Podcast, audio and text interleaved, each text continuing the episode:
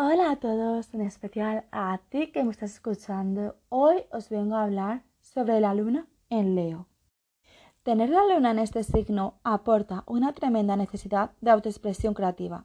Esto podría plasmarse en implicarse en actividades artísticas tales como pintar o confeccionar su propia ropa, o quizás su amor dramático le inspire a actuar o cantar. Después de todo, Leo es un signo al que le encanta ser el centro de atención. A veces toda su vida puede ser un drama con usted en el papel del protagonista. Esto es especialmente probable si el niño creció creyendo que siempre tiene que poner buena cara y mantener una sonrisa. Aunque se sienta triste y deprimido, el espectáculo debe continuar. Si cree que no puede revelar su verdadera inquietud porque carecería de dignidad, puede pasar que en vez de ello acabe montando una escena por algo mucho menos importante. A veces se sentiría mucho mejor si admitiera que está pasando por un momento difícil y que necesita cuidarse a sí mismo. Se trata de un signo extremadamente amoroso y afectuoso que hace que sea cariñoso, efusivo y generoso. Le encanta rodearse de las personas que más quiere y es posible que los niños ocupen un lugar especial. Leo es el signo regido por el Sol, el centro de nuestro sistema solar, y también disfruta siendo el centro de su propio universo reclamando la atención. Disfruta de los elogios y el aprecio de otras personas y también es generoso a la hora de repartir elogios. Sin embargo, ocasionalmente puede colarse en sus relaciones cierta rivalidad si percibe que alguien podría robarle el protagonismo y hacerle sombra. Los nativos que tienen la luna en este signo son alegres, magnánimos, orgullosos y muy creativos. Estamos ante personas acostumbradas a ser el centro de atención desde su más tierna infancia. Se trata de niños muy deseados que con frecuencia son el ojito derecho del padre, la madre o alguna de los abuelos. De hecho, no es extraño que en la familia haya personas o antepasados con cierta relevancia o importancia social.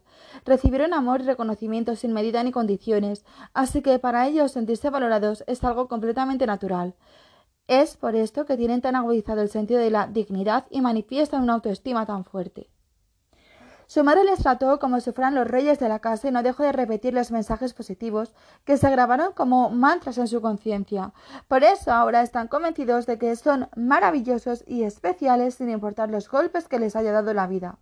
El problema para estos nativos reside en que al llegar a la edad adulta siguen sintiendo la misma necesidad de aplauso, causar una buena impresión en los otros es algo vital, y cuando no sucede se hunden en la miseria y la amargura son muy sensibles a las críticas, ni las entienden ni las soportan, y a menudo les destrozan. Este es, sin lugar a dudas, su talón de Aquiles. El nativo con en Leo sale dispuesto a comerse el mundo. Entonces alguien pone en duda su verdadera capacidad y el león pierde todo el control. Nada más trágico que el hecho de que ataquen su vanidad. Otra de sus peores pesadillas es pasar inadvertidos o vivir una existencia mediocre. Todo en su vida ha de ser extraordinario y si consideran que no es así, podrían apagarse o marchitarse. Como características positivas nos encontramos con personas motivadas y radiantes, rara vez caen en la envidia porque tienen un fuerte amor propio, son leales, generosos y nobles. El camino vital de esta luna pasa por aprender que su valía no depende del reconocimiento de terceros, Tendrán que armarse de valor y demostrarle al mundo de que son capaces sin buscar constantemente la aprobación o la palmadita en la espalda. Se trata de que hagan cosas que sobre todo les satisfagan a ellos mismos sin obsesionarse con lo que otros piensan. Si además pueden inspirar al resto del mundo, pues mejor. Hay una necesidad creativa muy fuerte en la luna leonina y tal salida le causará innumerables satisfacciones y no olvidemos que Leo es un signo que se vincula al corazón. Por eso, ser capaces de conectar con los demás y despertar sus emociones les hará sentir inmensamente satisfechos y alimentará el ansia tan marcada de reconocimiento que tienen. Gracias una vez más por escuchar este podcast. Si os ha gustado este episodio, le podéis dar a seguir. Y si os gusta la astrología y el tarot, podéis seguirme en el Instagram de Tarot y Astrología con Lore.